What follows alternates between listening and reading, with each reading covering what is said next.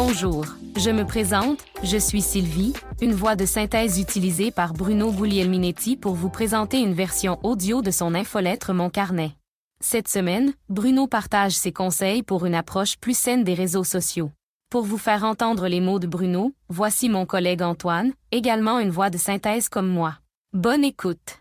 L'essor fulgurant des réseaux sociaux a radicalement changé la manière dont nous communiquons, partageons des informations et, en général, vivons notre quotidien.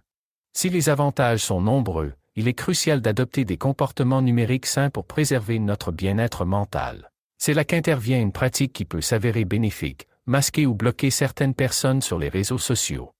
Avant de vous expliquer pourquoi, permettez-moi de faire la nuance entre masquer et bloquer. D'abord, ce sont deux fonctionnalités distinctes disponibles sur la plupart des réseaux sociaux, notamment Twitter, maintenant X, qui vous permettent de contrôler qui peut interagir avec vous et ce que vous voyez dans votre fil d'actualité. Bloquer quelqu'un. Lorsque vous bloquez une personne sur Twitter, vous ne pouvez plus voir ses tweets et elle ne peut plus voir les vôtres. De plus, elle ne peut pas vous suivre, vous envoyer de messages directs, ou même voir votre profil.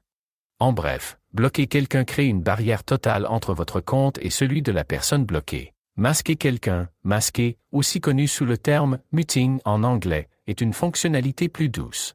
Lorsque vous masquez une personne sur Twitter, ses tweets et retweets ne s'afficheront plus dans votre fil d'actualité, mais elle peut toujours voir vos tweets et interagir avec eux. En d'autres termes, masquer quelqu'un vous permet de rester connecté tout en éliminant ses publications de votre vue mais il est important de noter que lorsque vous masquez quelqu'un, cette personne n'est pas notifiée, contrairement à la fonction de blocage qui peut être détectée si la personne tente de consulter votre profil ou d'interagir avec vos tweets. Personnellement, j'aime mieux masquer que bloquer. Mais pour revenir à mon propos, la nature omniprésente des réseaux sociaux peut entraîner un sentiment d'envahissement et de surcharge d'informations. Nous sommes constamment bombardés de nouvelles, d'opinions et de mises à jour de la vie d'autrui. Parfois, ces informations proviennent de sources qui ne nous apportent ni joie, ni valeur, ni paix. En choisissant de masquer ces sources ou de les bloquer, nous faisons le premier pas pour filtrer le flux incessant d'informations et créer un espace en ligne plus serein et agréable. De plus, chaque individu a le droit de créer un environnement en ligne qui lui convient. Il est important de se rappeler que les réseaux sociaux sont un prolongement de notre vie réelle et que nous devrions les gérer de la même manière que nous gérons notre vie hors ligne. Cela implique de s'entourer de personnes et de contenus qui nous enrichissent et nous font nous sentir bien. Par conséquent, il est parfaitement acceptable, voire recommandé, de masquer ou bloquer les personnes qui ne respectent pas ces critères. Enfin, il est important de noter que masquer ou bloquer quelqu'un sur les réseaux sociaux n'est pas un acte de malveillance. C'est une action d'autoprotection, une affirmation de vos limites personnelles dans l'espace numérique.